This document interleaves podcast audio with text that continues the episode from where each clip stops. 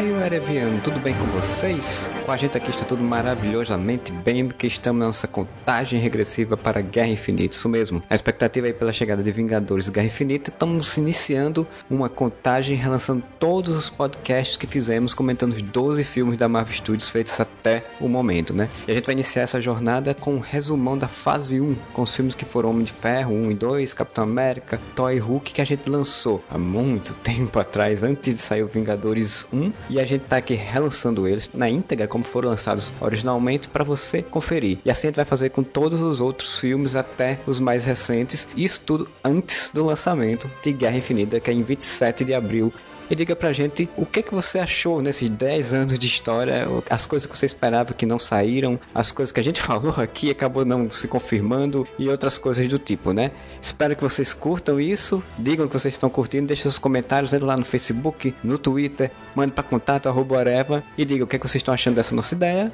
e confira o primeiro podcast, nossa contagem regressiva para a Guerra Infinita. Tchau!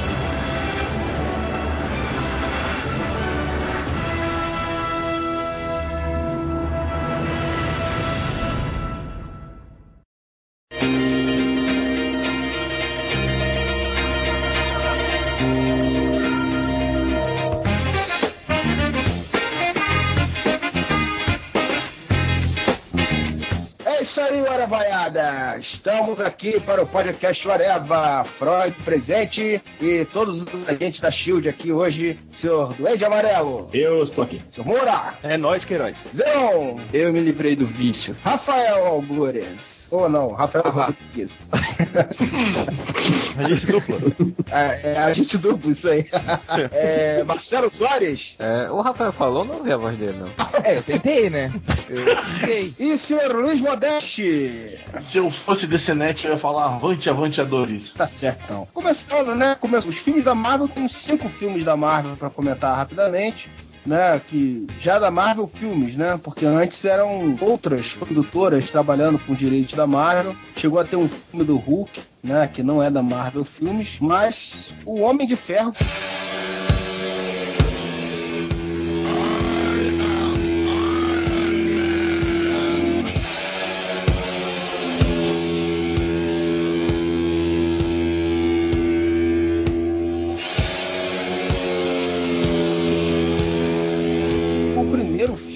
da Marvel Filmes, Marvel Studios, né? Que inaugurou aí, vamos dizer assim, a estrada para os Vingadores. Seu Duende, mas e você que é putinha do, do filme do Iron Man? Diga aí. Cara, não, sei se, é a informação procede que eu sou putinha da Iron Man, mas acho que foi um pontapé inicial, assim, certeiro do Marvel, cara, né? O, o Homem de Ferro, que era uma incógnita, né, cara? Como é que a Marvel ia lidar com, esse, com essa coisa de fazer filme próprio estúdio não mandar pra alguma produtora. Foi o precursor de toda essa nova melhoria dos filmes de super-heróis, né, cara? Outro patamar de filme de super-heróis foi a partir do Homem de Ferro, que deu margem pra todos os outros filmes para depois fechar nos Vingadores. Isso aí. E no filme do Homem de Ferro, o que, que já tivemos aí, vamos dizer assim, que fora o próprio Homem de Ferro, né? O início da- do universo Marvel cinematográfico, de ligação, vamos dizer assim, que foi utilizado depois. A gente Coulson já aparecia naquele filme, alguém lembra? Sim, foi a sim, primeira é. aparição dele. Inclusive, eu acho que a gente Coulson devia ganhar um gibi próprio, cara. Que ele, os caras fizeram um, um trabalho que esse, que esse agente, que eu acho que foi o cara que mais apareceu, assim, sendo é, um coadjuvante de filmes de super-heróis, é o cara que mais se destacou, assim, cara. Então, então você pode preparar sua carteira, porque vai ter isso aí, não vai ter revista própria dele também. Tá vendo? Quando eu bati os olhos no agente Coulson, a primeira coisa que eu pensei é, porra, o marido da Old Christine. Eu pensei a mesma coisa. Não, e até hoje eu olho pra fuça dele, é o marido da Old Christine, cara. Não é. Não é o agente Coulson. Agora, uma coisa que eu achei foda, assim, que a Marvel já começou com o pé direito, cara, foi a, a escolha do protagonista, né, cara? Robert Downey Jr. é o Tony Stark, né, velho? Não tinha outro ator mais perfeito pra eles terem contratado. Mas ele tava se recuperando, né, na época, né? Ele vinha de altos e baixos, mais baixos do que altos. Bem mais baixo tinha do feito, é, tinha feito um filme que tinha dado alguma projeção mas foi o, o filme dos Vingadores que realmente colocou ele de volta no, no, no holofote, Louco, né? né? Mas, senhores, eu Fora queria aí- propor uma pergunta pros senhores. O filme do Homem de Ferro é essa Coca-Cola toda ou o Robert Downey Jr. que dá um show no filme? Robert Downey Jr. dá um show no filme. Porque eu acho o primeiro Homem de Ferro não é. eu- a primeira impressão que eu tive assim do cinema chorando. Falei, meu Deus, acertaram. Finalmente um filme da Marvel decente. Mas depois eu vi, eu revi, eu revi o filme. Eu acho o Robert Downey Jr. que tá dando um espetáculo. Ele tá, tá aporando.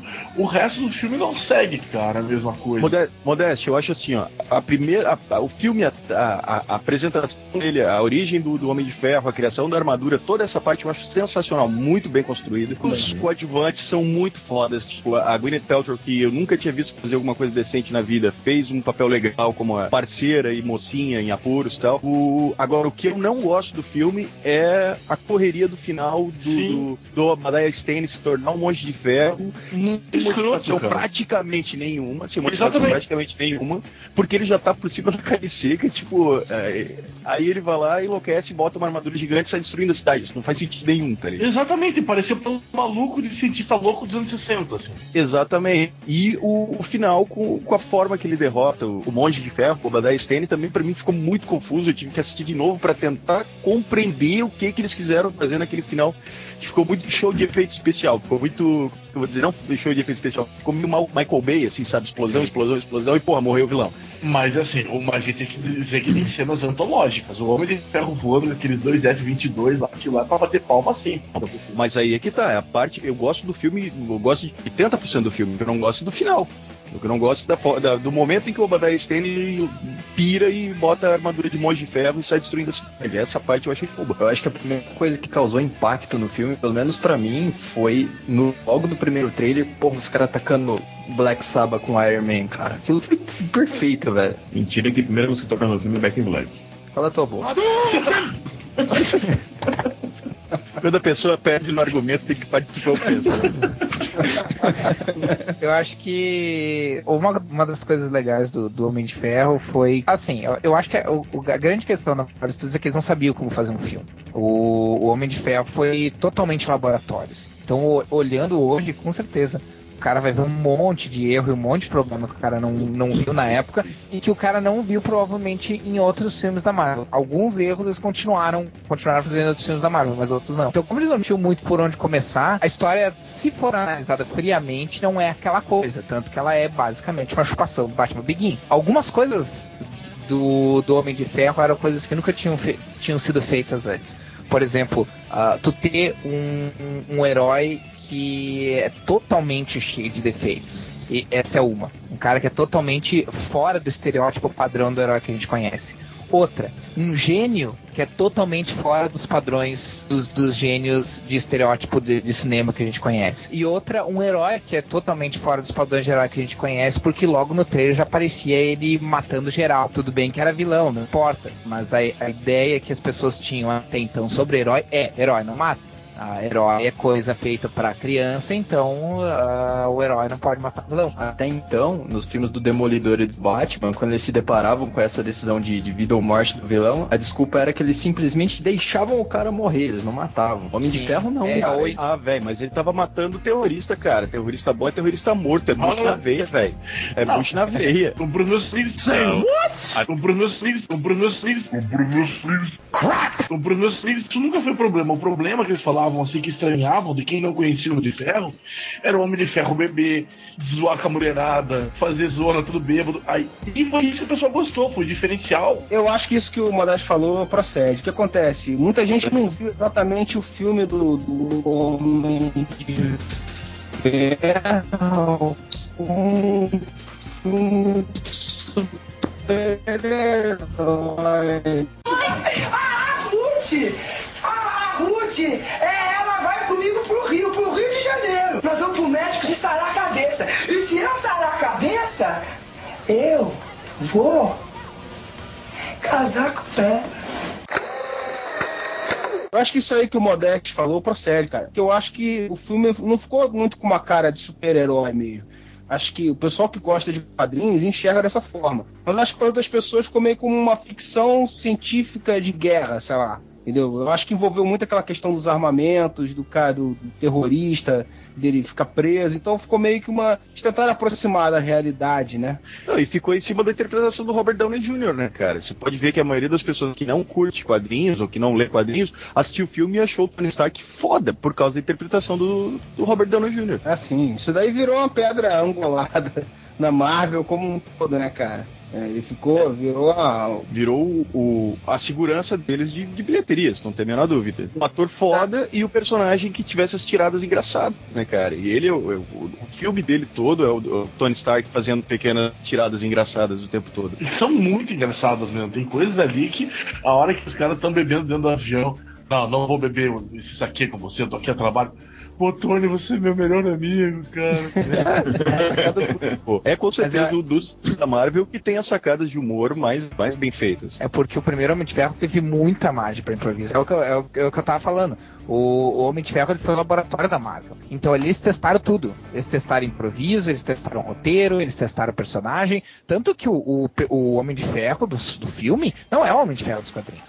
O mais próximo do Homem de Ferro do, do, do filme é o Homem de Ferro Ultimate, que nem é Exatamente. tão parecido assim. Não, mas é bem parecido. É um Homem de Ferro mais descolado, mais despreocupado, mais uh, cheio de, de, de, malandragem, que bebe, que é, pega mulherada.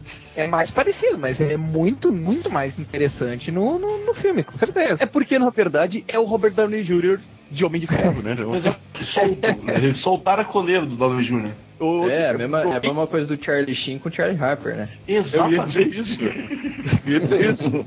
É a perfeição da interpretação, porque o, o, o Downey Jr. tá interpretando o Downey Jr. Mas é, mas eu, eu, eu acho que é, que é por aí, cara. Então, tipo assim, ó, o, o Robert Downey Jr. Uh, eh, colocou muito dele, não só na questão da interpretação, mas ele improvisou muito e ele deu muito pitaco na, no, no filme. Que é co coisa que ele fez no 2 também, mas no 2 ficou uma meta. E isso eu acho que, que contou bastante, assim porque foi a experiência de um ator que não queria, tipo, que queria voltar, né, pro, pro, pros holofotes, não queria que o nome desse, dele ficasse vinculado a uma bomba, fez o possível para certificar de que, de que o filme ia sair uh, minimamente bem feito, né, cara. E, e, o cara foi tão foda, tipo, na interpretação dele, que o Jeff Bridges, que é um puta ator, ele fica totalmente apagado no filme como vilão. É verdade. É, é verdade. Você não lembra do Jeff Bridges no filme. Então, então vamos para os finalmente aqui sobre o Homem de Ferro. Cada um citar uma cena marcante ou a cena que achou mais importante do filme. Olha, pra mim, assim, o filme é muito, totalmente bom, mas a cena que eu achei mais foda foi a do início mesmo. A cena que ele tá no, no carro lá de guerra e começa os tiroteios e tem a explosão. Aquela cena é foda, muito bem feita. Cara, eu, eu acho que a, a cena, pra mim, acho que foi a cena pós-créditos, assim. Eu, eu gostei. Quando eu assisti o filme, achei o filme do caralho, assim. Uh, mas eu, eu acho que a cena pós-créditos foi uma, foi uma coisa que eu não esperava. Eu já sabia que ia acontecer, mas não sei lá, não, não esperava que, que eles já chegassem logo chutando a porta e falando dos Vingadores, né? E eu fiquei mais. Eu mais três caboclos dentro do cinema só, cara. Ah, mas assim, Aliás, muita gente perdeu, perdeu a cena, né? Porque não sabia, né? Diz que muito cinema também corta o filme antes de terminar os créditos, então nem exibiam a cena. Ele fala para o, o, Tony na hora de dar opera, da a iniciativa Vingadores, né? Mas pelo que dá a entender, nos trailers que eu vi agora, eles não têm esse nome de Vingadores, né? Eles se assumem durante a, a invasão e tal. Mas ele já usa esse nome no Nome de Ferro 2. Convenhamos que a hora que o Nick Fury fala, nós estamos fazendo a iniciativa Vingadores, quem era fã deu aquele cara, que foda, né? tipo, ah, agora vai. Teve um amigo meu que chorou, cara. Pô, sério. Se bem que, se bem que o, o, filme do Batman tinha estreado um pouco antes, um pouco tempo. Quando ele falou, você acha que é o único super-herói que existe? Eu já imaginei ele falando, não, o filme do Batman estreia daqui duas semanas.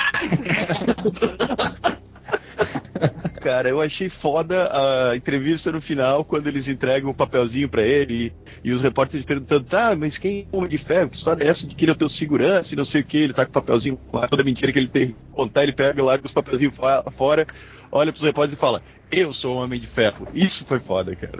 Uma cena mais do começo, que é onde dá um, um clique no, no, no, Tony Stark, assim, que ele tá preso na caverna, escapando com a, com a primeira armadura.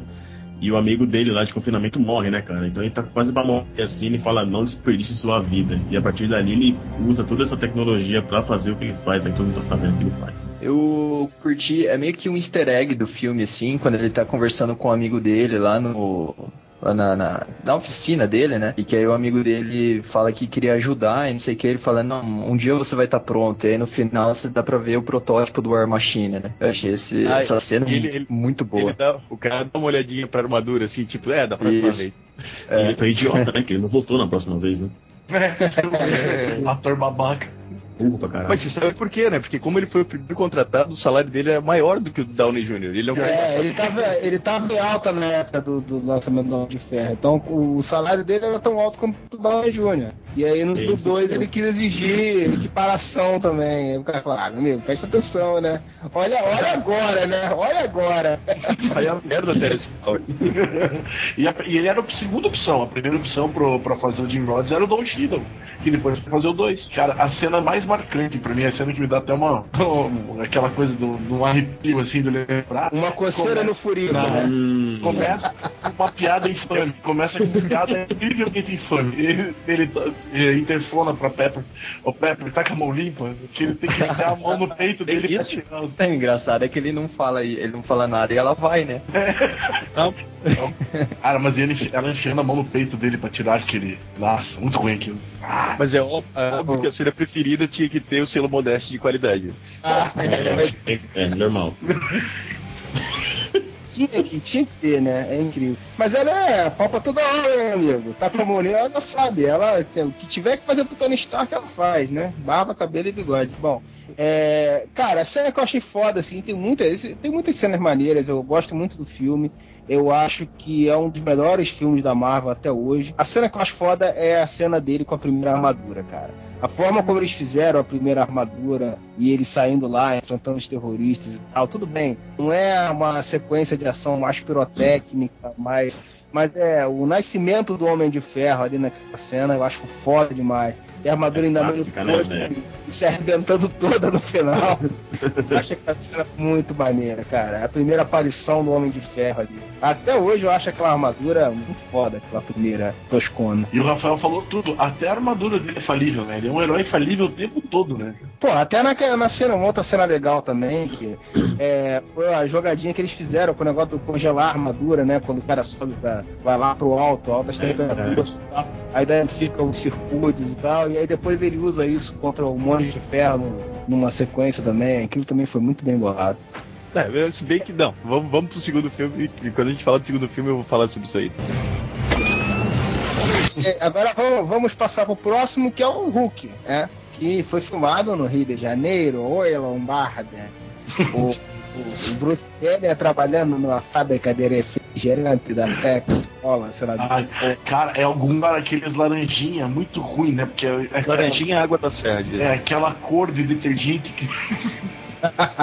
O- depois do sucesso do, do, do Hulk, já falou, ó, do, do Homem de Ferro, ó, agora o Hulk, né? Vambora. O Hulk agora vai chutar bundas no cinema.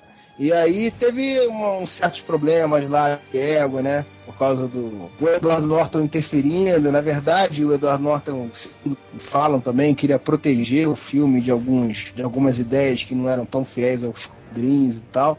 Mas eh, ficou assim, tentando resgatar o Hulk que o pessoal conhece mais também, né? Misturar um pouco o Hulk do seriado com um Hulk que não é só um cara pintado de verde, né? Mas tinha meio essa pegada do cara fugitivo, estilo seriado, tanto que eles usaram até a música do seriado, né? Cara, e olha, eu acho um filme injustiçado. Eu sei que muita gente aqui vai dizer que não gostou, porque o filme é uma merda.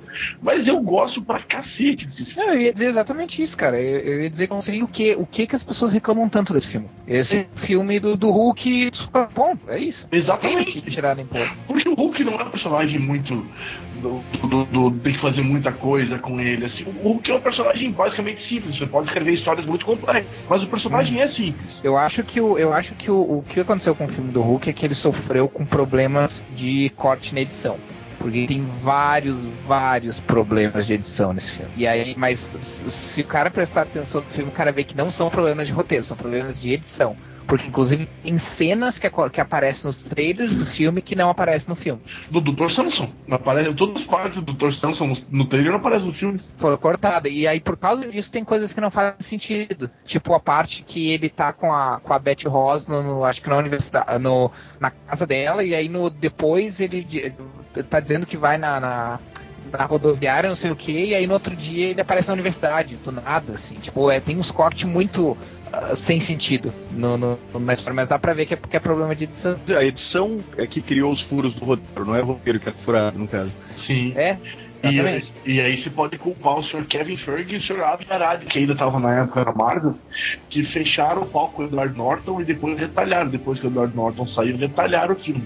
Só tem uma coisa que não dá pra defender, que é o pendrive de Titanic. O Hulk embole, tá correndo, depois vomita e tá lá todos os dados dele. Diga-se de passagem que os pitacos do Edward Norton foram as melhores coisas do roteiro, inclusive o, a participação do Dr. Samson foi ideia dele. Do Lu Ferrino. Do Lou É. Ferrino, exatamente. Foi tudo ideia É, do é É fã, é que ele é fã de quadrinho também, né? Ele era fã da série e ele é fã de quadrinho também, né? Ele foi contratado como co-roteirista também, não só como, ah, como ator. É, o que eu acho que, que aconteceu também que o, o público é, esperava um filme menos de perseguição como foi o de Ang Lee, né? Já esperava alguma coisa que fosse mais, tipo, sei lá, um- uma lógica mais Planeta Hulk, digamos assim, que era o Hulk enfrentando uma ameaça direto, o filme do início ao fim. Aí eu acho que aí, isso aí que deu um pouco que o público não, não- teve tanto interesse assim nessa coisa de dessa conspiração, digamos assim, de intriga, de sem o azul, sem o verde, e vai pra lá e vai pra cá, né? E o, público se afastou também por causa do filme do Ang Lee, né? Que apesar de eu não achar o filme ruim, mas ele é um filme que não é pro público em geral, assim. Ele é um filme mais parado, mais denso, mais psicológico. Quem viu Hulk viu, ah, é Hulk 2, eu não vou ver essa merda, sabe? O público geral, assim. Agora, cara, assim, o que, que vocês acharam da escolha do Abominável, né, como vilão? Assim, como ficou? Nossa, ficou uma bosta. Não, não tem nada a ver com Abominável. Eu achei que ficou um vilão legal pro filme. Mas não ficou Abominável, ficou qualquer outra coisa. Mas não... Eu acho que ele teve um problema, né? Assim como o Homem de Ferro, né? É, que começou a se repetir no- nos filmes da. Você tem um vilão que é igual ao herói, assim. É uma. Uhum. Né, não tem, enquanto o Hulk do Ang Lee ele enfrentava uns cachorrinhos mutantes e, e no final um homem absorvente, sei lá das quantas, né? O sorvete é um nome muito escroto, cara. eles tentaram colocar a mesma coisa que apareceu no Homem de Ferro, né? Uma versão, sei lá, mais bombada do mesmo herói. né? Só que eu acho que ele tá muito mais agressivo e perigoso como o Tim Roth do que como o Abominável. Ah, sim, é. Ele como Tim Roth eh, teve um combate meio. Né, E, e é muito estranho ver depois do filme do Hulk o cara como vilão e aí se assiste a série Light to Me. Não lembro exatamente se- se teve essa referência, mas parece que eles usaram o, soro do super soldado nele, não foi? Uma coisa Sim. assim? E tem Sim, lá o Protórios Stark tudo. Na verdade, a, a origem do Hulk, ela, é, no- ne- nesse filme, ela tá mais ligada com a origem Ultimate do que com a, com a origem original da, da questão da explosão da bomba gama, né? A- na história ali é um negócio que tem a ver com a bomba gama, mas é uma. Eles estão tentando reproduzir o touro do super soldado, né? É, os raios gama são usados para ativar o soro do super soldado, uma coisa assim. Eu acho que falando desse negócio do vilão, eu, eu, eu sei que eu sou uma minoria nesse caso, mas eu acho que o grande problema é a questão do, do tipo assim, ah, ele é um super-herói, a gente tem que ter um vilão à altura. Eu acho que aquele medo de, tipo assim, a- a- aque- aquele medo de ter o fator Superman, ah, a gente vai botar um vilão que é só humano contra um cara que é super poderoso, hoje em dia não, não cabe mais. Ah, então daí eu acho meio foda, mas eu acho que a ideia de, por exemplo, uh, usar só, só os militares, fazer os militares usando tipo assim uma tecnologia foda, uma tecnologia criada especificamente só pro Hulk, enfrentar o Hulk, tipo até aquela questão dos caça-Hulk e tal. Pô, eu acharia muito mais foda do que pegar um vilão como Abominável. Não que eu não acho legal, mas eh, eu acho meio foda essa forçação É assim de que usou- tem que ter o super vilão para enfrentar um super-herói, sabe? É, e porque usou a mesma técnica do primeiro, que, o- que nem o Giro falou, né, cara? No primeiro, no Homem de Ferro era uma armadura mais foda que a do Homem de Ferro, no segundo é um monstro mais foda que o Hulk. É o É, mesmo. É, é o Nemesis, né? É o personagem exatamente oposto do. do é o bizarro do, do, do herói.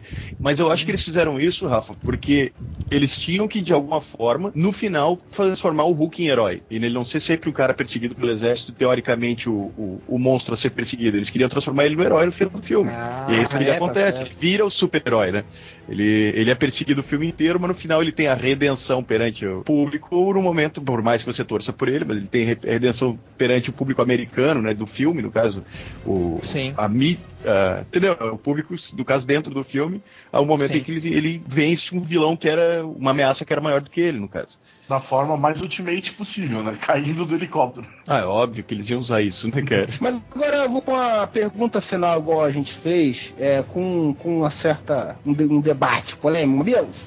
Cara, você não acha que o problema também do filme do Hulk, tudo bem, ele pode ter tido seus problemas de roteiro, ele pode ter suas qualidades também e tal, aquela parada do refrigerante, de encontrar ele com refrigerante, aquilo não cola, cara.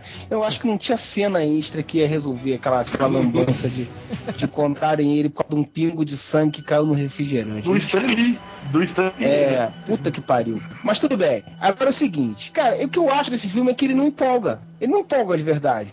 As porradas e tal, tudo bem, as cenas de porrada, mas o filme em si, ele não, sei lá, não, não é cativante, assim, tá certo, ah, você acabou de ver o Robert Downey Jr., o cara é carismático pra caramba, o cara arrebentou, mas o do Hulk acaba sendo um contrário demais, assim, não tem nada que me empolgue no filme, assim. Eu não tenho nenhuma cena empolgante pra citar, cara. Olha, É a pós-crédito, assim, que nego É. cai, cai na expectativa só, porque do filme em si não tem nada. Olha, eu posso estar muito fora da realidade, mas eu discordo de você, Júlio. Eu discordo, cara, porque eu, a cena, a cena da perseguição no Rio, eu achei muito legal. Achei, a, achei que, que a tomada, né, a toada do, do filme que ela correria, que ela vai, que ele vai, eu achei que prende, você vai, que- você quer saber o que vai acontecer, pelo menos pra mim, assim, entendeu? E com as pessoas que viram comigo. Eu acho que todo mundo saiu empolgado quando assistiu. Justamente por esse fato que não foi um filme tão parado quanto o do Ang Lee. Foi um filme de ação. Você tinha aquela correria, tinha perseguição, teve as batalhas. O que não empolgou foi o final. O final, eu posso dizer pra você, a luta dele com o Abominável foi bruxante. Opa, estamos, ve- estamos vendo um- uma, uma repetição aí também, né? Um padrão. É, a luta final foi, foi broxante como a do Homem de Ferro, tá certo. Sim, mas uma das cenas mais legais desse filme do Hulk, que inclusive tem nos quadrinhos, é a, a palminha supersônica do Hulk, né? Sim. E, E, o Hulk gritando. E usando a- o, o carro como arma, que nem no videogame, no jogo de boxe. Cara, assim, eu, eu gosto, porque uma coisa que eu gostei desse Hulk foi esse clima de intriga, né? De conspiração mesmo. Porque no início, principalmente ali no Rio de Janeiro, de milhões de lugares que podiam fazer, escolher o Rio de Janeiro, eu acho que por uma questão mais de política, sei lá, do que de história mesmo. Mas o- é o cara lá com aquele, com o Sr. Blue lá, e aqui o cara dizendo, ah, eles estão chegando, sai daí, vai por ali, vai por acolá, e vai fazer isso, vai fazer aquilo. Deu um clima bem legal do que era a série, né, antiga de, do Hulk. Que era a ideia exatamente do Norton de, de fazer. O mais fraco da Marvel Studios pra mim é esse Hulk. Tudo bem que eu não, não sou fã do personagem, não sou muito, muito amigo do Hulk, mas o filme pra mim assim não me marcou, cara. Eu assisto o filme, pra mim é um filme qualquer. Eu, eu- marcou mais o filme do Ang Lee, porque é uma bosta. É, eu sei que é inferior a esse, mas me marcou por ser tão ruim o filme do Ang Lee, me marcou mais do que esse aqui da Marvel Studios, cara. Não tem cena que eu lembro desse filme que fala, puta, legal. Eu lembro, eu lembro o filme ruim do Ang Lee, que fala, caralho, aquele era muito ruim. E esse, apesar de ter o, o- o Edward Norton e tal, que é fodão atuando, mas eu não lembro, cara, de cenas assim que fala, puta, aquela cena é legal pra caralho. É um filme do Hulk pra mim, normal. E falando do Edward Norton, eu queria fazer um parênteses que a, a Marvel também usou a mesma técnica do, do, do primeiro, do Homem de Ferro, que foi chamar um ator foda Aham. pra, né, pra, pra fazer o protagonista, tipo um ator cult, Segurar a digamos assim, bilheteria mesmo. pra segurar a bilheteria e um ator cult, né? Eles chamaram um Tom Hanks, um, um! Sorry! Um, aliás, o Tom Hanks não, Tom Meu Cruise. Deus, o Tom Hanks Hulk, caralho. Ué, Bruce Banner, de Bruce Banner ia, ué. Aí ia ser o Tom Hanks o filme todo gritando Wilson!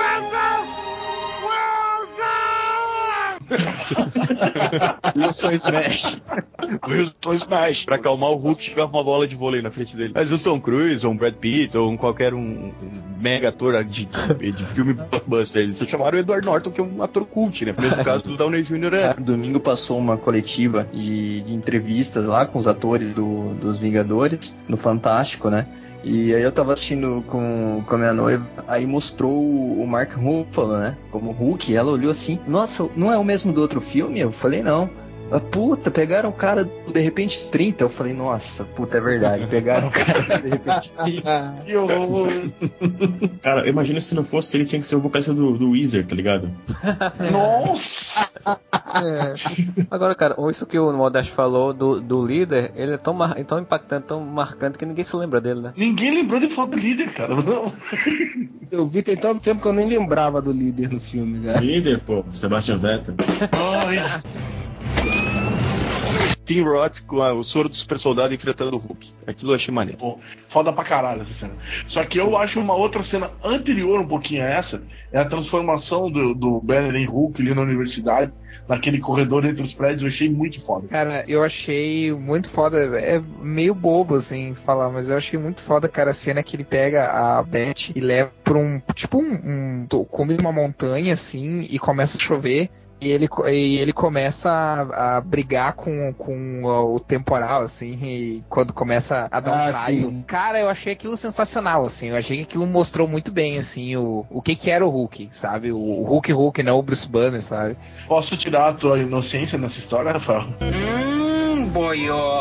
Porque. Segundo, Não, pode. faltava- segundo constava aquilo lá era pra ser uma cena em que o Thor era pra ser uma referência do Thor e o Hulk gritar pro Thor. Não, não é pelo. Ele não tá gritando contra o trovão, ele tá gritando Ah, contra mas o Thor. isso, né? e, Cara, isso pra mim é, era Ah, boato. é, isso de- é de viagem, isso é viagem, Isso aí isso é nunca viagem, foi. né? Nunca foi É isso, é, o, o Cara, cara, a, isso gente- tá- a olha, pessoa. Não, não. A pessoa que fala eu- isso. A Então, pessoa ele- que fala isso é a mesma pessoa que fala que viu o escudo do Capitão América no primeiro filme do Homem de Ferro. Então, eles levam o entretenimento a sério. E tava escrito lá, se procurar, vai estar lá. Ah, não, mas diz- Ah, mas sa- sabe o que, que foi isso? Sabe o que foi isso? Alguém viu essa porra desse relâmpago, aí botou na internet assim e começou o, o boato, né? Ah, mas eu acho que era o Thor chegando ali.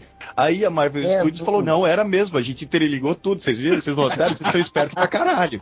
É, ela tem uma de Lost. É nesse. É no, é, é no filme do Hulk que no final aparece o Mjolnir no deserto? Não, o nome Não. dos dois. Não, não. Ah, tá. Não, eles poderiam falar, né? Que a cena é o Mjolnir caindo na Terra. É, no filme do Hulk tem uma história de que apareceria o Capitão América congelado lá no Ártico. mas que Mas eu é acho- boato.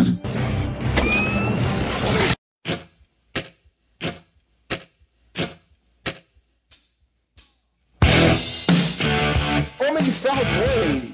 Aí é que a porca torceu o rabo. Quem quer começar a falar de Homem de Ferro 2? O cara é o melhor vilão do Homem de Ferro. cara. Eu não podia ter. O Mickey Hank ficou foda. Mas só eu É acho isso. Hurt. Não, mas não, peraí, peraí, não, concordo. Ele é o Mickey Herc, cara. O Mickey Herc é foda. O Mickey Herc, depois que ele, ele, ele se transformou de galã dos anos 80 pra monstro deformado dos anos 2000, velho.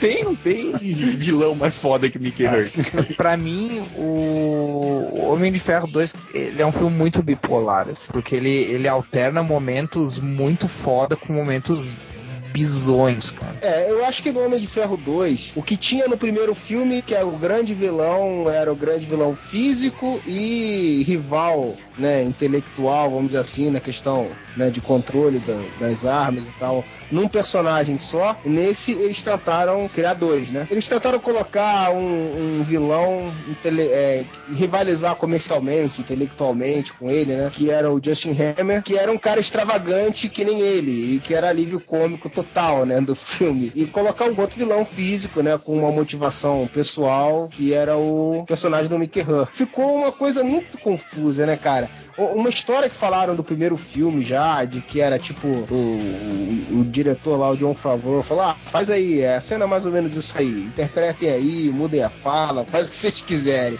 No primeiro filme acabou funcionando na edição final, e no segundo filme, cara, ficou muito bagunçado, né, cara? Ficou muito uma coisa muito desconexa, assim, não tem uma unidade do filme. é- Tem cenas exageradas demais. Uma coisa que eu acho legal é que fez- eles tentaram fazer, ó, vamos fazer uma puta cena de combate agora, né? Vamos ter os caras enfrentando uma porrada de armaduras, vamos ter uma parada realmente mais grandiosa. Dois heróis enfrentando, que foi aquela cena final. Mas o filme em si é muito estranho, assim. Tem cenas exageradas demais, alguma coisa funciona do humor, outras não. Eles, eu acho que eles criaram muitos subplots, cara, que não, que não eram necessários. Pô, eles criaram o plot. Tinha, tinha a vingança do chicote lá. Tinha o, Army, o Justin Bieber lá tentando roubar a, a tecnologia do Stark. Tinha o Stark com um envenenamento que ele tinha que descobrir um. um- como é que é? Um, um- um negócio. cura.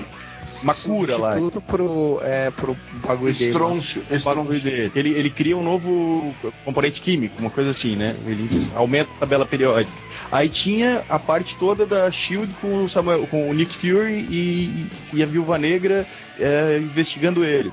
Cara, era muito. ah, tinha a, a, a- a Pepper Potts se tornando a presidente da empresa. Quer dizer, eram vários subplots que, pô, você podia tirar metade deixar o filme mais, mais limpo, mais coeso e que fluísse melhor, não tão confuso, cara. Não, mas aqui tem uma outra coisa ali também que piora tudo, que é a obrigação de já ser um gancho pra Vingadores. Isso foi o que fudeu o filme. Que o cara não teve liberdade de fazer o filme. Ele tinha que fazer alguma coisa e entregar pronto pra Vingadores. É, É, foi muita referência a Vingadores, muita referência a Vingadores. Mas acho que vale o sacrifício, cara. ah, sim, Ah, não concordo. vale, cara. Não, não, eu acho que não vale porque assim, Eu que beleza, vale. tinha que abrir caminho pros Vingadores, mas isso não, independente de abrir caminho para Vingadores, eu acho que não pode fazer com que o filme não seja um filme, seja um trailer de Vingadores. É, porque ele foi metade. Sim, pra falar. Bruno.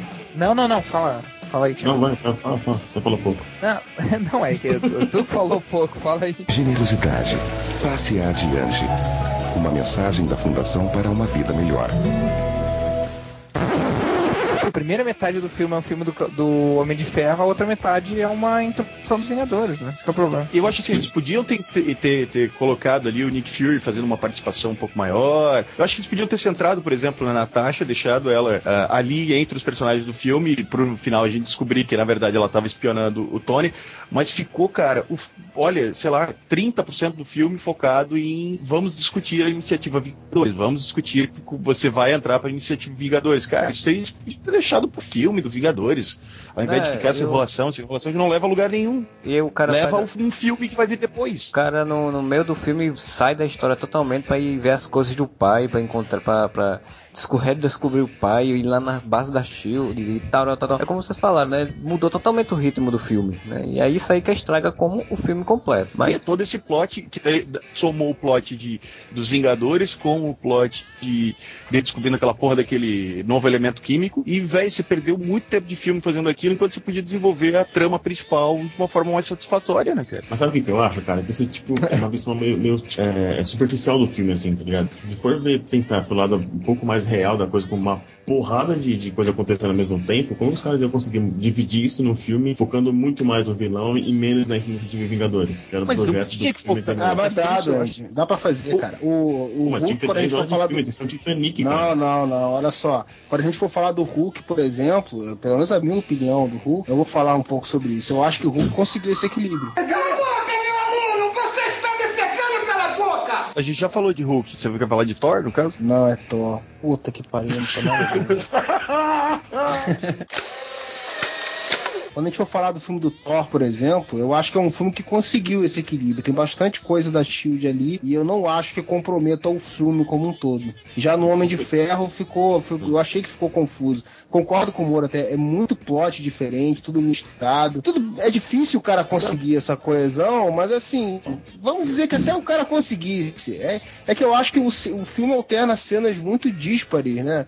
Então, é. Cenas densas que daqui a pouco aparece uma coisa exagerada, umas paradas forçadas pra caramba. Cara, aquele combate na, na pista de, de, de corrida, cara, eu acho muito, muito bizarro, assim. Porque o Tony Stark parece que não tem nenhuma noção do perigo que tá acontecendo ali. Tá a mulher que ele ama ali, o melhor amigo dele no carro.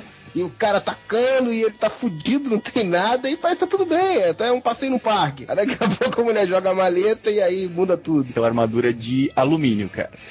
Porque ela pega uma mão, joga pra ele, ele pega no ar aquilo, no mínimo, ela já não ia conseguir jogar. Supondo que ela tivesse um estilingue gigante, tipo Angry Birds, pra jogar pra ele, Nossa senhora! a hora que acertasse nele, aquilo ia esmagar ele no chão. Mas os efeitos da mala se transformando na armadura ficou muito bom, cara. Isso que eu ia eu falar. O, mas- o filme, ele pode não ser um supra-sumo, mas isso tudo que a gente tá falando não faz dele um filme ruim. É um pouco inferior aos outros da Marvel. Mas ele não é um filme ruim, eu acho ele um bom filme. Eu acho ele superior ao filme do Hulk. O que eu falei da mala ali é lógico, cara, liberdade poética. O que pra mim incomoda no filme é que ele é confuso. Eu acho que se eles tivessem se atido ali a- a- aos dois vilões, no caso, né? Feito essa briga entre o, o- o Justin Bieber ali e o Tony Stark na, no quesito político. Justin Bieber mesmo, né? E o, o, Chicote Negro contra o Homem de Ferro no sentido vingança pessoal, cara, ia ficar muito mais coeso, mais ah, digerível do que aquele monte de cena sem muito sentido, cara. Pede Silver falando, Tony Stark, vamos pra iniciativa Vingadores? Não, não vou. Vamos, ah, não vou. Eles Sai desse metade do donut. filme. Mas o que aconteceu no segundo filme, que foi pouco citado também, que já era demonstrado no primeiro filme que ele bebeu pra caralho. Pai. Então no segundo filme ficou um pouco mais evidente o vício dele na, na, na- cachaça, né? É porque Então ele queria aquela- morrer. Ele ele queria também tirar tudo, que as pessoas ficassem com a imagem ruim dele, para que quando ele morresse não fosse muita coisa, entendeu? Não, então, mas no segundo filme que os caras dão mais, a- mais abertura pro gibi clássico lá, que é o de- o Demônio da Garrafa. Sim, mas aquela cena que ele tá bebendo e fazendo merda com a armadura é justamente pro Jim Rhodes pegar a armadura dele.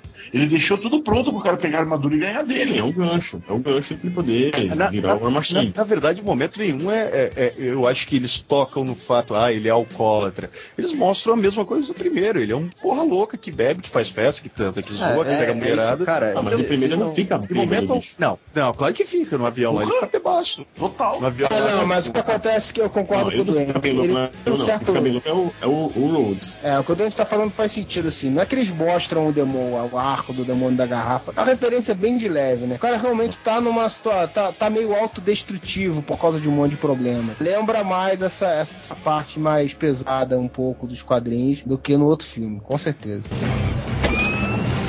Uma cena marcante de cada um aí. Gosto da cena da porradaria, que ele tá no parque lá com o Machine, que desceu uma pá de robô do, do, do, do Hammer, e sai aquela puta quebra-pau no meio do parque lá, no meio do, do, do matagal. Acho que sai sendo do caralho. É bem massa velho, mas eu gosto. Só quero fazer um acréscimo aqui, um comentário doente. Qual é, o- como é que o, o- o Tony Stark chegou à conclusão de uma forma de derrotar o Monge de Ferro no primeiro? Quando ele foi voar pro espaço, congelou e caiu. Ele fez a mesma coisa com a armadura do Monge de Ferro. No segundo filme, cara, eles usam a mesma técnica. Tipo, a hora que, que a cena que eu mais gosto, que é a luta entre o, o, o- o Homem de Ferro e o Máquina de Combate na, na mansão, quando eles atiram o raio um no outro, dá uma explosão do cacete, né? Aí eles se ligam que eles não podem fazer isso, mas daí eles fazem isso no final pra derrotar o, o Chicote Negro. Tipo, outra cagada que Tony Stark fez e ele usa no final de novo pra derrotar o vilão. Pra mim, é me- eu já falei que eu gosto do, de easter eggs, né? A melhor cena é ele usando o protótipo do escudo do Capitão América como calço lá no, partida dele.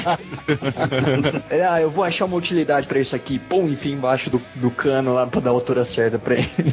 E só Tony Stark faz um acelerador de partícula na garagem, né, cara? Ah, sim. Pode parecer babaca, mas é aquele começo dele no Senado, quando ele pega aquele iPhone 9, sei lá o que dele, que ele começa a mexer no computador, todo mundo mostrando aquelas imagens, né? Do- do- dos testes do, do Justin Bieber pra fazer armadura. Aquela cena é muito engraçada, cara. É muito legal. Ah, E, e sai dando beijinho, dando tchauzinho popstar ainda. É, eu privatizei a segurança do Mundial. Aquilo ali é muito, muito o ator, né, cara? É, não Robert. Downey, é, Robert Downey Jr. Downey Jr. Sendo Robert Downey Jr.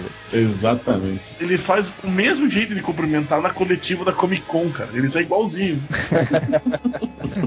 Cara, eu acho que t- todas as cenas que mostram o Homem de Ferro usando a cabeça ou usando a ciência pra pra vencer, eu acho foda. Aliás, eu acho que esse é o melhor, o melhor mérito dos filmes da Marvel, assim. É diferente da maioria dos filmes mostrar que a, que a ciência pode servir pra resolver as coisas e não causar problema. Não, pra mim a melhor cena é Scarlett Johansson vestida de viúva negra. Gostosa pra caralho essa mulher.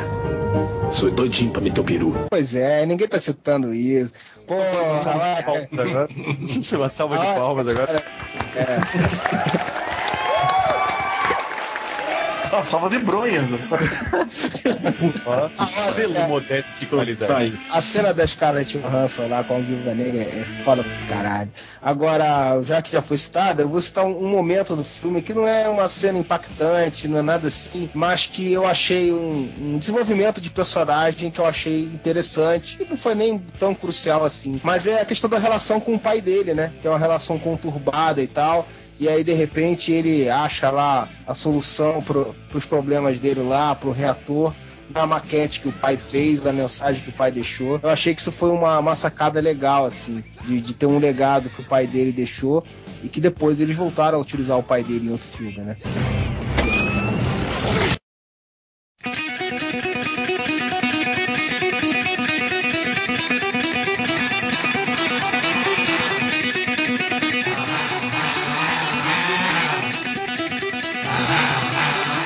Agora para o poderoso Thor, que foi dirigido pelo Kenneth Maria Braga e que, é- que foi é, o desafio, o desafio de misturar agora a magia, né? Antes estava tudo baseado em ciência e de certa forma, é, por mais que você tente explicar de outra forma, né, alienígenas, o cacete A4, ele tem aquela imagem ligada à, à magia, né, de ser um herói místico, poderes mágicos de Deus, não sei o que lá, conseguiram, né, colocar isso de uma forma legal no filme. Não fica nada polêmico, não envolve polêmica religiosa, nada do tipo, porque é um pipocão, é um blockbuster. Mas os caras conseguiram ter essa coesão, né, de junto com o universo, uma coisa que parecia que todo mundo tava temeroso como é que ia ser isso aí. Eu acho que assim, é, eu queria já fazer um comentário que daí eles já pegaram um ator agora totalmente desconhecido depois da merda que deu com o, com o Edward Norton, né? Aí pegaram um ator desconhecido já pra fazer, pra não dar merda de ninguém se meter, de não querer cobrar uma, um bilhão de dólares de cachê no próximo filme e tal. Só que o lance aí de magia e tecnologia, cara, eu acho que, tipo, ah, eles explicaram que, ah, não, a magia é uma tecnologia que você não consegue explicar.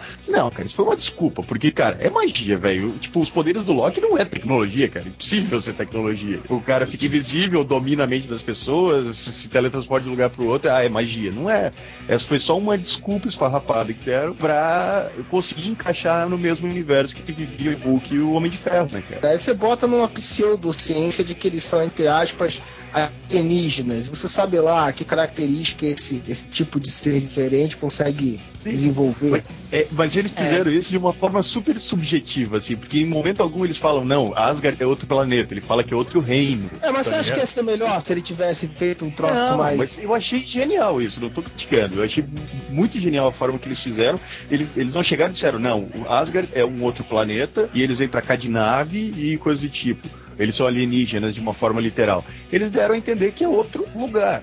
Entenda é, como quiser, entendeu? O ponto, é, o, o ponto do, do, do, humor é que não, eles não disseram em nenhum momento que é tecnologia ou que é magia. Eles disseram que existe, ponto. Existe no, no, no, no mundo da Marvel. Eles não, não, não especificaram ao, ao, que que ao que, que é a natureza daquilo. É. E, e eu, eu, achei entendi, isso legal, porque ao mesmo é tipo um planeta, cara. Pois é, mas aí é que tá. Em algum momento eles falam é outro planeta, eles não falam isso, eles deixam você entender, eles mostram ali os nove reinos, não sei o quê. Tá quando eles quando vão ele tá mudar.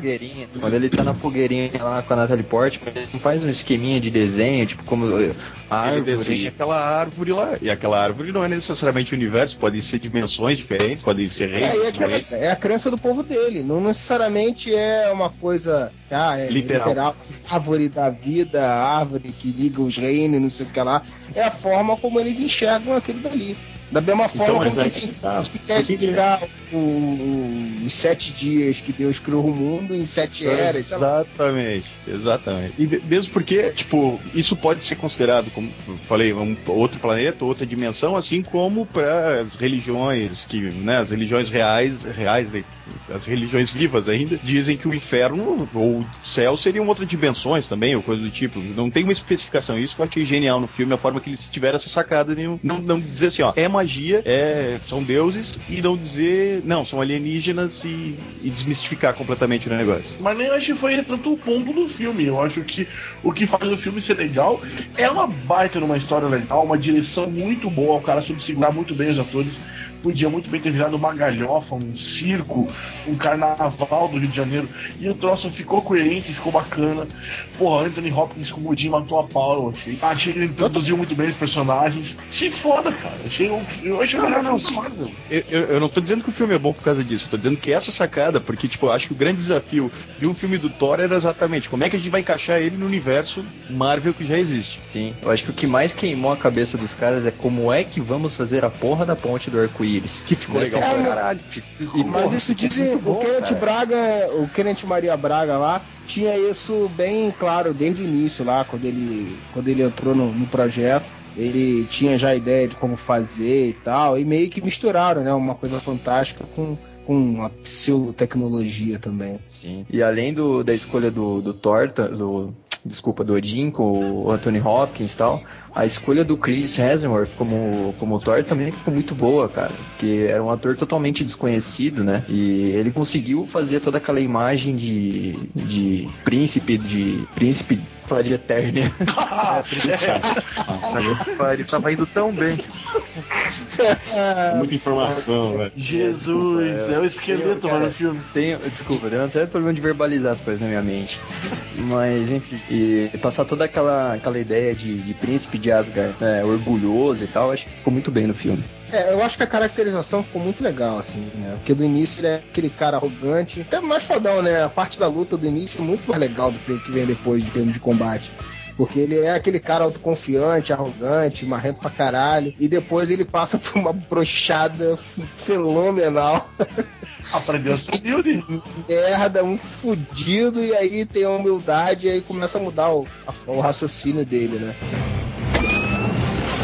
Já que entramos no quesito da humildade, eu vou dizer, eu gosto muito do filme, mas o que me incomodou um pouco no filme é porque eu acho que faltou dar uma ideia de tempo no filme, coisa que você tinha nos filmes do Homem de Ferro.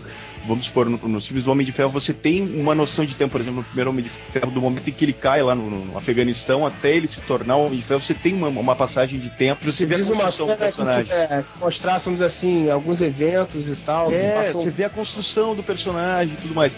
E o Thor, a única coisa que me incomodou é, pô, ele foi expulso de Asgard, caiu na Terra, foi internado como maluco, Jane Foster tirou ele do hospício, eles conversaram sobre a luz do luar e no dia seguinte ele já era humilde, sabe? Tipo, foi muito. Não, não, Ó, mais ou menos. de vida cara. 24 horas. Mais ou menos. Eu entendo o que você tá falando da velocidade, mas veja bem, vamos dar uma recapitulada bem rápida. Porra, ele, ele foi expulso pelo pai, falou: seu filho da puta vai ficar no cantinho da disciplina.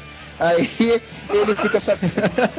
Por, por causa da merda que ele fez, por causa da merda que ele fez, iniciou-se uma guerra do gigante de gelo com Argan. O pai dele morreu. Ele Mas não, ele não pode sabia disso. voltar. Não, sabia, porque o Loki inventou Loki. essa história pra ele. O Loki, Loki chega falou. e fala assim: ó, Ah, é, pode eu crer. tenho uma guerra, os gigantes de gelo voltaram pra fuder com Asgard, então eu não posso trazer você de volta, porque se eu trouxer isso é uma condição, foi a trégua que a gente arrumou. Nosso pai tá morto, tudo porque você fez merda, mas eu sou seu amigo e tal, me desculpa. Pô, o cara se fudido, né, cara? O cara já sentiu, pô, o meu poder tá aqui do lado e eu não consigo pegar. O Loki ainda fala pra ele, pô, foi crueldade do, do, do- do nosso pai botar o poder do seu lado, sabendo que você nunca ia poder usá-lo. Quer dizer, ele acabou com a autoestima do cara totalmente, né? O cara ficou vulnerável. Mas eu concordo contigo que pra muita gente isso, isso fez falta, embora seja uma explicação é, crível, você eu já revi o filme, né? Então, por isso que ficou bem mais claro isso pra mim. É, realmente, pra muita gente, faltou essa sensação de, de, de um amadurecimento mais lento do personagem, né? Porque, na verdade, assim que ele descobre que o Loki armou a porra toda, acho que a primeira coisa que ele ia pensar é: filha da puta, vou descer a porrada nele e voltar a parte da arrogância dele. Isso não aconteceu. Exatamente. É, exatamente. Eu acho que, por mais que repetir, é um, é um dos filmes que eu mais gosto, mas ele essa essa redenção dele aconteceu de uma forma muito rápida. E quando você assiste o filme pela primeira vez, você até reviu, eu não revi, mas dá a impressão que tipo, pô, me apaixonei pela Jane Foster, a gente conversou à luz do luar, eu desenhei uma árvorezinha pra ela e no outro dia, nossa, esses humanos estão maravilhosos, eu vou dar a minha vida por eles. É, mas ele foi meio que humanizado por ela, entendeu? A noção de 24 tempo eu horas? concordo com você. Não, a noção de tempo Ela eu nem- concordo totalmente com você. Ela nem deu pra ele. Holy shit. Não, mas ele- a primeira coisa que eu concordo com o Modeste que ele falou que o enredo, a direção é foda. É um filme light, mas é um filme que te prende do começo ao fim. É, eu acho bom pra caralho o filme. É, segunda coisa que eu acho bacana do filme é a fotografia do filme. Acho que os caras retrataram Asgard de um jeito lindo, assim, cara. Você vê aqueles takes que mostram Asgard tipo, de longe, assim, tá ligado? Aquele puta monte absurdo de. de... É um castelo gigante, uma, aquela cidade flutuando. É muito louco aquele negócio que os caras fizeram, cara. Cascatas e tal, é muito animal. E em 3D ficou bem massa. Ficou. É, puta, verdade, ficou animal. botar o seguinte também, cara, os coadjuvantes são muito bons. né? Tipo, é, não é um filme que, ao contrário do, do, do Homem de Ferro, se apoia só no protagonista, né, cara? Tipo, os cavaleiros ali da, da, da Távola Redonda de Asgard ali são foda. Os personagens da Terra são, são bacanas, tipo, a, a Jane Foster, a menina ali que é o alívio cômico, o cientista. A cena deles, dele bêbado com o cientista é, é engraçado pra caralho, esqueci o nome do cientista agora. Então, foi construído, assim, em ambos, apesar que a parte de Asgard indiscutivelmente é muito melhor no filme, mas a parte da Terra também ficou divertida. Só achei corrida, mas ficou divertida. É, A eu- terceira coisa que eu lembrei, a luta dele com o Destruidor é uma bosta, velho. É Eu verdade. achei que É- podia é ser fraco muito melhor. espera que ele, o ápice do filme é que a porradaria começou, tá aquela merda que os caras fizeram na rua lá e. É, que quiseram mostrar, quiseram mostrar que, ah, porra, agora ele é um deus de novo, agora ele é um Thor, ele recuperou o poder. Mas foi muito rápido, foi muito absurdo a forma Exatamente. como ele derrota o Destruidor. Ele leva pro céu, o redemoinho, blá, psh, ganhei. Ah, eu sou foda. Pô, né? É legal, é legal que o. É, é legal que o Freud resume tri bem, né? O, situações do filme. E eu percebo um padrão se repetindo aí, hein? Exatamente. Mas pelo menos é um pouco diferente aí, tá? Se bem que É, no não. final ele enfrenta o Loki, né? Puta que pariu. Não, ele vence o Loki colocando o martelo em cima do Loki, né? Puta, não, essa cena foi foda, cara. Todo mundo tem que admitir que essa cena foi foda, cara. Todo mundo que é fã de quadrinhos e sabe da parada de que, porra, todo mundo tenta levantar o martelo e não consegue, deve ter vibrado pra caralho nessa cena. Foi massa. A cena do filme, eu acho. Os meus amigos que não curtem quadrinho não, não entenderam, tá ligado? Tipo, É, sim, caiu, é, botou o daí- martelo em cima. Em momento nenhum isso é citado, né, cara? Que Aquela ninguém cena vai só- É, é, é citado, é citado sim, só que ah, citado de forma muito sutil, né? Que é quando, É. o, bem no começo, quando o Odin pega e, e grava inscrições no martelo dizendo assim, que pra levantar isso só se tu for digno. Mas aí, É, nossa, é muito sutil, né? Ele tá É, na e- lama tentando erguer o martelo e não consegue e chora. Ali quem tava assistindo imaginou, ah, o Odin prendeu ali e ele não consegue tirar. A pessoa não se ligou que ele É, não era digno. É, não E se uma pessoa Eu- digna consegue, Bonovox conseguiria levantar o o martelo?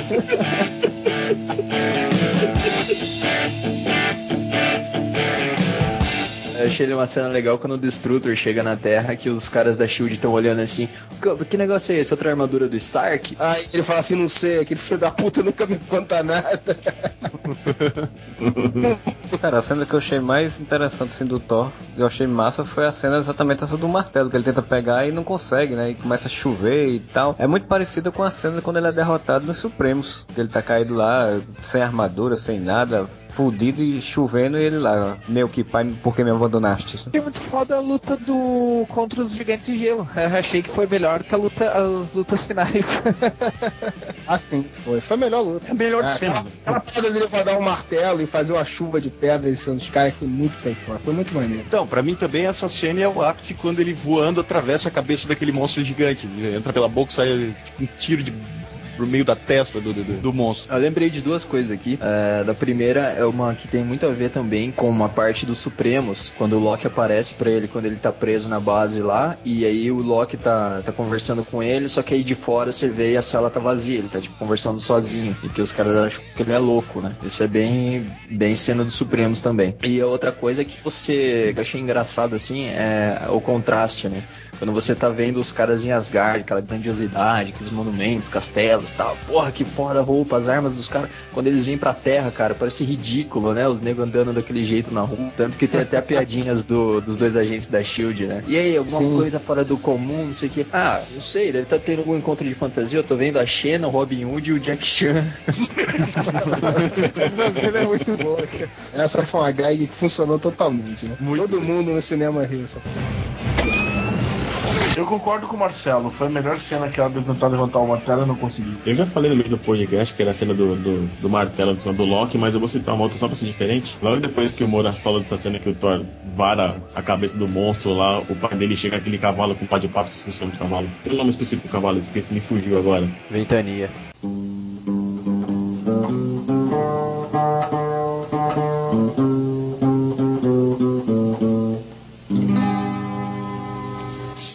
De caminhada pelas estradas, caminhando a pé, pedindo carona, violão na costa, eu vim pra Santo Tomé. Ai não! Louco, louco, louco, merda. Ele chega todo um raio assim, e acho uma cena emblemática pro filme assim, que ele é atrás de um raio assim, o cavalo empinando, fodão assim, meio Ana Raiz a trovão, assim, sabe? Eu diria mais, é muito Beto Carreiro aquilo. É, Eu ia, eu ia falar que tem uma cena praticamente idêntica no Senhor dos Anéis, mas a referência na Raiz é Trovão ganhou. Bom, cara, a cena do martelo é, é- foi um orgasmo nerd, aquela cena, né, cara, dele botar o martelo em cima do, do Loki. Mas, cara, uma cena que eu vou falar que. Uma coisa que a gente não falou aí, falando do, do filme todo, é que a trajetória do Loki é mais interessante, né? Porque ele é aquela, aquele cara que você acha que é um filho da puta desde o início, mas se você for olhar bem, ele não é realmente filho da puta desde o início, ele é invejoso, né? Mas ele eh, tem aquele momento crucial que ele descobre que ele não é filho do Odin e tem aquela conversa com Anthony Hopkins que é crucial para mudar a motivação dele e ele continua filho da puta e meio que imprevisível até o final, né? Você acha que ele se alia ao gigante do gelo, mas ele trai o pai verdadeiro dele também. Quer dizer, ele odeia todo mundo. Ele é um cara sem preconceitos, ele odeia todo mundo igual, né? Na verdade, o Loki se desenvolve a partir desse momento aí, que ele vira realmente e assume o, o Deus atrapaça ali, na verdade, né? É, a trajetória dele no filme eu acho muito legal. E aquela cena mais dramática que, que mostra ele discutindo com o pai e, e o Odin ficando fudido por causa disso. Foi uma cena muito bem, muito bem feita, assim. Show de...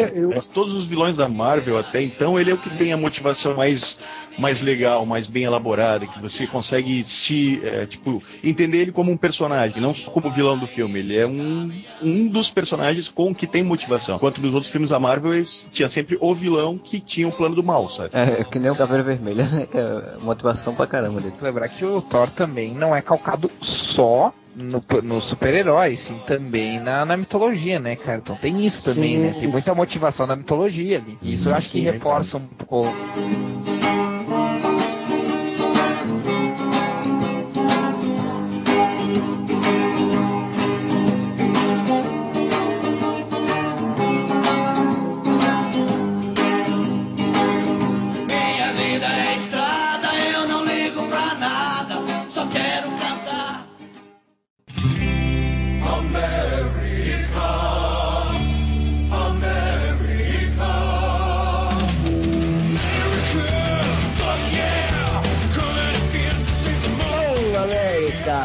Esse eu não posso falar porra nenhuma que eu não tive culhão de ver esse filme até hoje. Não, eu tenho vontade de ver, tô brincando. É, mas- realmente ainda não vi o filme ainda. É, então eu posso falar porra nenhuma, falei aí. Eu vou tirar o soneca. Tchau. Então eu vou falar. É, eu queria ser o host desse pedaço aí, cara. Faz, faz- faz assim, Júlio, tu só dá a palavra aí. Tá, mas pra quem, porra? Quem quer puxar? sei, ó. Então vamos lá, o Rafael que vai se fuder. Pronto. Vou resumir as minhas impressões do filme. Achei o filme mais inocente da Marvel, e mas isso de forma alguma é ruim, assim. Mas achei o filme mais inocente da Marvel, mais simples, sim, em termos de motivações de, de, de, de herói, de vilão e tal. Mas em termos de, de aventura, sim, eu acho que até então, ju- acho que junto com o Thor foi o, foi o melhor, assim. Em termos de aventurescos, assim, me lembrou muito essas aventuras, ah, tipo, sei lá, guardadas as devidas proporções, óbvio, mas tipo, sei lá, Indiana Jones, ah, coisa assim, Rocketeer. sabe? Rocketeer, porque é é o por causa do mesmo diretor. diretor, né? Me lembrou, me lembrou Gostei, né, bastante. velho? E eu gostei, claro, é óbvio que ele é mais inocente por motivos óbvios, porque ele se passa numa época mais inocente, né? Mas eu acho que isso foi uma sacada bem, bem foda, assim, do filme. Eu concordo com tudo que o Rafael disse e só, eu só coloco uma coisa. Chris Evans calou a minha boca. Todo A mundo, né? muita gente. Não é parâmetro, mas é a melhor atuação do Chris Evans. É que eu não esperava Não, nada, não. né, cara? Eu não esperava Não, nada dele. Ele e o filme do Perdedores tá foda. Eu não vi Predadores. Eu também não vi. Perdedores. Ele, a Perdedores eu também não vi. Fazendo a comparação com mal, mal comparando com o Supremos, eu acho que o filme foi tão light, velho. Pra um soldado fudido assim de, de Segunda Guerra Mundial, cara. Achei que pegou tão leve, cara. É porque ele pegou uma outra revista, ele pegou as aventuras do Capitão América como referência. Exatamente. É Ele não completamente inocente. Eu sei, mas. O Capitão tipo, América- Mas tipo, por isso que eu falei mal comparando com Ultimates. Tipo, eu acho que podia ser um pouco mais densa essa parte de guerra do, do filme, de dramatizar o cara, de ser um, um soldado filho da puta que faz tudo pra ganhar a guerra. E ele não é, ele é cheio de, de altruísmo e. É o, Então, o, ele é o ca- Capitão ele é o América da era clássica, né? Ele é o Capitão América do universo tradicional, né, cara? Isso, É, na verdade, foi isso que me fez gostar do filme. Porque, pra começar assim, eles quiseram retratar, pelo que eu entendi, o Capitão América como entre os personagens que iam participar dos Vingadores, o cara que era um herói no, no sentido literal da palavra. Ele é um herói clássico. Então você vê que enquanto no, no filme do Homem de Ferro nós, a gente tem um cara arrogante e tal, tipo, vida, vida louca. E que. Vida louca, o vida eu, eu acho que. é inclusive, motoboy. Ele, não, mas você não viu que ele tem colado um adesivo na armadura Vida Louca? um K ainda. E, e ele se torna um herói. O Thor é um cara arrogante, filho da puta, que se torna um herói. O Hulk não é um herói, é um cara, tipo, um loser que, que vira um monstro gigante. O Capitão América, desde a primeira cena do, do filme, Steve Rogers é um herói. Ele não precisa de uma motivação para se tornar um herói. Ele é, na síntese, um cara altruísta. Então ele, ele quer se tornar um herói. Tanto que tem a cena que pá, é piegas pra caralho, mas resume bem isso, que é quando o, o cientista lá que vai fazer a experiência pergunta se ele quer ir pra guerra para matar nazista, e ele fala não, que ele quer ir pra guerra porque ele quer ajudar as pessoas precisam de ajuda. Tipo, é, é a síntese do altruísmo, assim. Ele é o personagem que foi criado para ser o Superman da, dos Vingadores. Como a cena da granada também, né? Exato, a cena da granada, que ele se atira, ele magrelo pra caralho, se atira lá pra, pra, pra proteger todo mundo. É piegas pra caralho? É, mas a intenção é essa, é mostrar um cara que tem os. Exatamente. É piegas que eu quero Cara, dizer que vai ter gente que vai dizer, ai, sabe, que coisa babaca. Isso Não, que, mas- o, que o Moura falou é exatamente o que eu achei foda no filme. Porque, tipo assim, eu realmente tinha muito medo que eles retratassem o Capitão América como o Capitão América do, do Ultimate. Porque não importa o que falem do Ultimate, cara, o Capitão América do Ultimate é só outro soldado. O que faz o Capitão América ser foda é justamente ele ser um soldado que não pensa como soldado, ele pensa como um humanitário. É isso que faz dele o herói que ele é. E eu tinha muito medo que eles tirassem isso do, do filme. Eles deixaram isso de forma bem simples no filme, ah, mas eh, isso foi o que eu gostei. É mostrar que, tipo assim, ele não é o Capitão América porque ele é um soldado, ele é o Capitão América porque ele é um homem bom. Pra mim, eh, essa, esse é o, é o resumo. É o resumo do filme. Tanto que pra mim o mais legal de tudo foi o, o doutor ter chegado pra ele e dito assim, cara, não importa o que aconteça, não muda o que tu é. É isso que faz de ti a ser o que a gente precisa, o que, o que eu escolhi pra fazer parte desse experimento. Que eles podiam ter escolhido qualquer um. Podia ter escolhido um, um- o cara mais fodão, o cara mais forte, o cara mais bem treinado. Ah, e não, eles escolheram o cara que tem bom coração. Eu, para mim, por mais piegas que seja, cara, pra mim é isso que faz o Capitão América. E não ele ser só mais um soldado ah, fodão no meio do- de uma batalha. Tem um monte de soldado fodão, porque Segunda Guerra, se tu sobreviveu é porque tu era um soldado fodão. Ou tu era um covarde, se escondeu, né? Soldado, Soldado Fodão era a melhor adaptação do filme, que é o Buck, né, cara? O Buck foi É. transformado no Soldado Fodão. Tipo, um cara bom e tudo mais, só que ele era o, o- o estereótipo do cara fodão. Ele era o a cara que referência pro, pro Steve Rogers, né? Exatamente. Isso eu achei sensacional no filme, cara. Fazer essa inversão de valores, ao invés de botarem o Buck, o Robin do, do, do Capitão América, eles transformaram ele no melhor amigo do, do Steve Rogers, que era quem o Steve Rogers almejava ser um dia. Não, e tem bem a origem da Shield, é bem a origem do que vai ser mostrado mais pra frente, viu? eu, eu achei que eles meio que. Foi meio. Não, eu acho que não, não, não contribuiu filme ficar pior. Mas eu acho que foi meio idiota, assim, por exemplo, mostrar ele sendo encontrado ah, no, no começo, porque eu acho que invalidou totalmente aquela cena final em que ele acorda na, na cama e ele, e ele se liga que o rádio tá dando um jogo que não é Ah, sim, tirou a surpresa. tá errado. Peraí, mas isso Porque, aí tipo tem... assim, é óbvio que tu. É, é óbvio que o cara tá vivo, né, velho? Tipo, não, sabe, eu acho que perdeu essa surpresa, assim, de chegar ali. Ah, não. É, E- Você não entende. Rafael, a fase foi o seguinte: eles atropelaram a cena que o diretor tinha feito. Colocaram a cena que era, que era pra aparecer no final, no, final do no, no pós-créditos. Era a cena do Capitão América acordando. O filme era pra acabar com o menininho brincando com a lata de lixo lá falando que era o Capitão América e tal. Era pra acabar daquele jeito e o pós-crédito, o Capitão América acordando. Só que como eles queriam colocar um trailer dos Vingadores, eles puxaram essa cena pra frente. Antes dos créditos, depois colocaram o trailer dos Vingadores.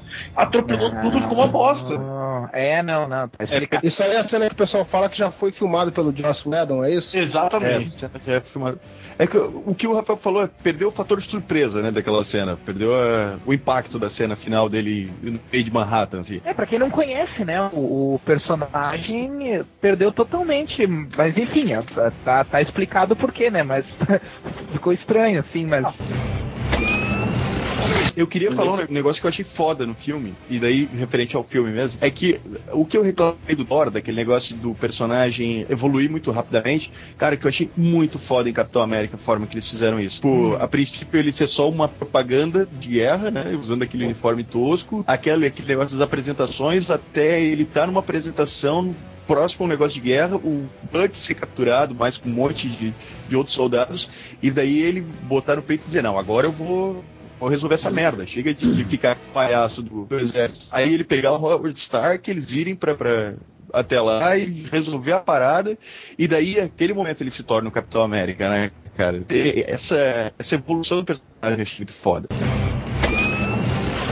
vilão, no caso do Capitão América, é o Caveira Vermelha, com a Hydra sendo tipo um braço do, dos nazistas, né? Isso. E uma coisa que eu não entendi. É, o Caveira Vermelha ele tem a cara tudo fodida, então era uma máscara que ele usava. Quem que ia escolher a cara do Hugo Weaving pra usar?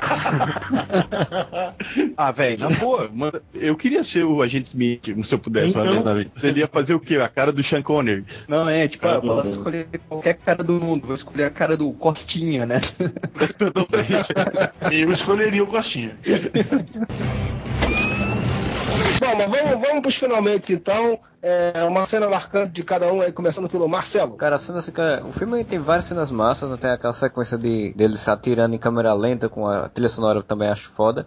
Mas a cena que eu acho melhor, assim, que eu achei muito boa pela adaptação que foi feita, foi a morte do, do Buck, né? Ele cair ali, quase que o drama dele caindo e o Capitão América tentando segurar ele, eles fizeram boa adaptação dessa cena. Tô me contando spoiler, eu não vi o filme, porra. Ah, Posso, desculpa posso aí. totalmente com o Marcelo que eu acho que a morte do Buck foi tão whatever, assim, tipo, do nada, tipo, morreu e não teve impacto, assim. Lembre-se, o corpo foi tirado, o corpo foi. uh, Tiraram o corpo de lá, ele vai ser um soldado invernal ainda. É, não, não esqueçamos que ele foi encontrado numa mesa de experimentos lá, né, antes de, de ser resgatado. E, cara, no, um dia que a gente tava conversando off, né, sobre o filme que eu comentei que. E que foda, né, cara? Vocês notaram que quando ele vai cair do avião, ele perde o braço, né? Então ele vai virar um soldado invernal e o Vini concordou comigo que ele realmente perde o braço. Eu menti, na verdade. Não me diga mentirinhas, tô demais.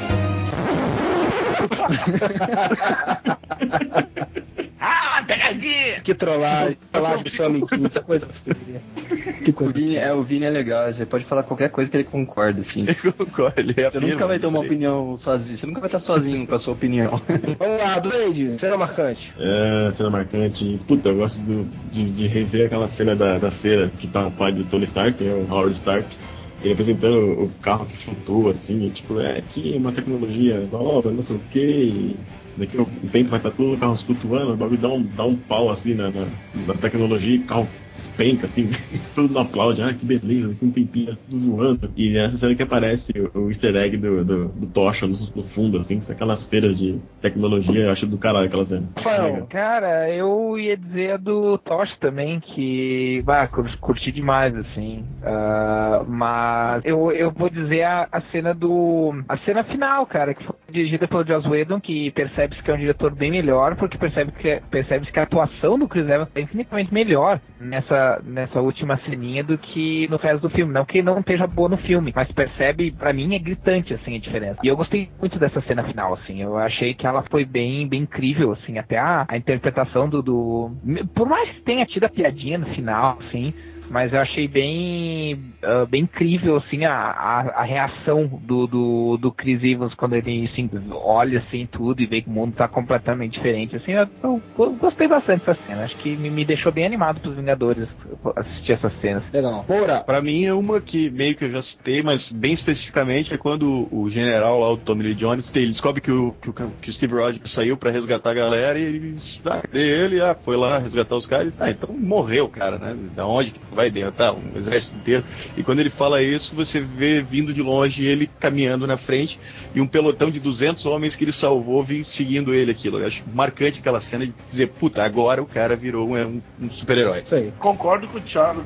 Essa cena faz o Capitão América ser o Capitão América. Zerão, Cara, eu, eu, eu gosto, assim, de, de personagens que se superam, né? Que no início você não dá nada pros caras e eles se tornam fodões. É o que acontece. Então, o, o que eu achei mais legal, assim, uma das cenas, assim, é logo no início, quando ele tá tentando fazer o teste pra entrar no exército, que ele todo magricela, tentando fazer as provas de escalar e não sei o que, e depois ele, com o soro do super soldado, fazendo as coisas na maior tranquilidade, assim, né? Muito fácil e tal. Eu achei bem legal esse contraste. E uma coisa também que me impressionou foi no caso do efeito. Antes do filme ser lançado, que disseram que, que a cara do Chris Evans ia ser digitalmente colocada no corpo de um cara magrelo, cara, eu, eu torci o nariz pra aquilo lá, velho. Eu achei, eu, eu sei lá, imaginei, tipo, um corpo de um carinha magrelo e a cara Evans no, no, no paintbrush, tá ligado? Colado. South É. Park. a boca separando o corpo. É, tipo boquinha de canadense, assim. Mas não, cara, ficou bem feito, não, não parece uma coisa fake, assim. Você vê até a galera do cinema falando assim, porra, mas era aquele magrelo, cara, nossa, várias bombas aí, não sei o quê. Ah, várias Ah, bombas é- sim, com certeza. Bomba até de no... burro, né? Mas ele, ele tomou bomba até na veia do cu com aquele tamanho, cara. Não, Mas então, Que só pra nada, fechar. nada, cara. É, é frango, Gatorade, whey protein. Hiperproteico. Mas então, só pra fechar o papo sobre o Capitão América, então, uma curiosidade aí. Vocês falaram de várias cenas aí, todo mundo foi de cenas marcantes. E uma coisa que eu temia pra esse filme, parece, pelo que vocês falam, parece que confirmou. Ninguém falou de um combate assim, da cena do combate, da ação em si, né? Foi fraca, mais fraca do que a média. é, A ação nesse filme foi, né? Pelo visto. Cara, eu achei foda a cena da invasão do. Quando ele vai fazer o resgate. A cena de- dele invadindo é, é legal. Só que realmente, se você for parar pra pensar em efeito especial de luta, não tem como bater os três anteriores que tem caras com superpoderes fudidos. E- mas é que o Caveira Eu- Vermelha também foi um vilão decepcionante, eu achei isso. E, e eu acho que pecou, eu acho que manteve a fórmula de o, a luta final ser decepcionante. Eu acho que as lutas Exatamente. do filme são legais, mas a luta final é bem postinha, Dentro- assim. Dentro da nave ali, né, cara? É bem é. corta, corta clímax, cara. E igual todos, Aham. seguindo o padrão da, da Seguindo Marvel. o padrão, exatamente. Mas eles também, apesar da gente ter falado que esse Capitão América ele não é, não tem nada a ver com o Capitão América do, do Ultimate, mas pelo menos eles não foram hipócritas, né? Ou, ou não ignoraram o caso de que ele ainda era um soldado, então ele ainda era um militar. Então, mesmo Ah, assim, sim. mesmo o filme sendo leve, aparece ele usando arma e dando a entender que ele matava mesmo os caras. Tava Não, na guerra, não né? ignoraram isso, exato. Tava na guerra, assim, de pensar que ele lutava com as pessoas dando, sei lá, capacetada nas pessoas. É, uma coisa é tu ser legal, outra coisa é tu ser idiota, né, cara? Ele não é o Chapolin, né, também. É, Inclusive, inclusive tem ligação, né, cara, dessa luta dele com, o com o Caveira na nave lá do o easter egg do, do filme do Thor, né, cara? Ah, do- sim. do Cósmico. Cosme, É, né? o Cosmo que abre os sete reinos lá. Ah, e o edredom, ele enrolado no edredom, não atrapalhou tanto assim no filme, não ficou uma coisa. Não, Cara, o uniforme dele de edredom ficou melhor do que o do- dos Vingadores. não, o dos Eu todos achei, ó. eles tá uma bosta, cara. Vocês não viram filme dos Vingadores ainda. Nós Tão vimos cagando- o trailer. Cara, Não, eu não. achei genial esse uniforme almofada dele, velho. Eu Achei Beijo. muito pra época, assim, tá ligado? Achei foda. Cara, sério, o do uniforme do filme do Capitão América é muito bom, Freud. Você tem que ver. O capacete dele é perfeito, cara. A máscara ficou perfeita. A máscara dos Vingadores é uma Tem- Porradaria. É, vocês concordam então? Eu não vi Capitão América, baseado no que vocês estão falando aí. Thor e Hulk são os filmes que se sobressaem. Os outros ficam bem abaixo do esperado. Concordam? Quesito Não. porradaria? Homem de É, Ferro não. e, e Peraí, Thor. quesito porradaria? É. Ah, ah, eu não gosto. Não, o Homem de Ferro 2 e Thor, se for em porradaria. Ah, eu acho Thor, cara. Acho que o único que teve uma luta Não, é. realmente empolgante, que foi a contra os Gigantes do Gelo na luta final, acho que foi o Thor, cara. A do Thor, sim. A, menor, a melhor cena de ação é a do Thor. É que eu gosto da luta do Hulk, acho que o Hulk com o exército também é tão legal quanto a luta do Thor contra o Gigantes Gelo. Ele dá um Disease Esparta no, no, no Ross. Ah, sim, sim, sim, essa cena, essa cena é foda, cara. Ele dá um desesparta, assim, de- destrói, né, o... Destrói o cara. É, essa foi legal mesmo. E agora então, melhor filme até o momento. Cada um eleger o seu favorito. Senhor Luiz Modeste, melhor filme da Marvel até agora. Thor. Zenon, Thor. Duende. Thor. Eita, lavada, hein? É, Moura, Capitão América. Marcelo, Eu prefiro o Capitão América também. Rafael. Eu fico entre o Thor e o Capitão América. Não, é, fica é. não. Vai, Tá calma. quase tendo um empate histórico. Cara, eu não, eu não consigo, eu não consigo decidir, cara. Eu, eu tenho coisas que eu achei melhor num, que eu, que eu achei pior no outro, que eu achei melhor num, que eu achei pior no outro, e assim vai. Então, eu- os dois. É, eu não tenho Capitão América pra votar, seria, seria injusto eu votar. Então, como o Rafael deu quatro votos, deu, deu um voto pro Thor e um pro Capitão América, então acho que o Thor venceu de 4 a 3 aqui, né? Mas eu, cara, dou uma menção honrosa pro Homem de Ferro 1, cara. Que eu acho que tem seus defeitos ainda pro seu primeiro, mas é, o carisma do Downey Jr. arrebenta e é um filme muito legal. Tem muitas cenas foda que eu gosto muito. Ganha na, ganha na trilha sonora. É, não, eu- Thor é um filme melhor, como, como um todo. É um filme mais correto, acertado é, em muitos aspectos. Mas eu, eu coloco ele no mesmo nível do Homem de Ferro. Eu acho os dois um tão bom quanto o outro. Por algumas qualidades que o Homem de Ferro tem e por ser o pioneiro, né? E o próprio carisma do Downey Jr., que, que fazem diferença ali. Agora, só uma coisa, prepare-se para as putinhas do Downey Jr. reclamando nos comentários que ele. que o Homem de Ferro não ganhou nenhum voto dos outros. A, a Mari vai ficar doente, mano. A, Ma- Nossa, a Marianne Marianne Rodgers ouvir esse podcast, Tá ela louca. vai, vai dar cria. Ela não gostou do, do Homem de Ferro 2. Vou falar muito mal. Ela não lê mais Whatever, relaxa. Não pega nada.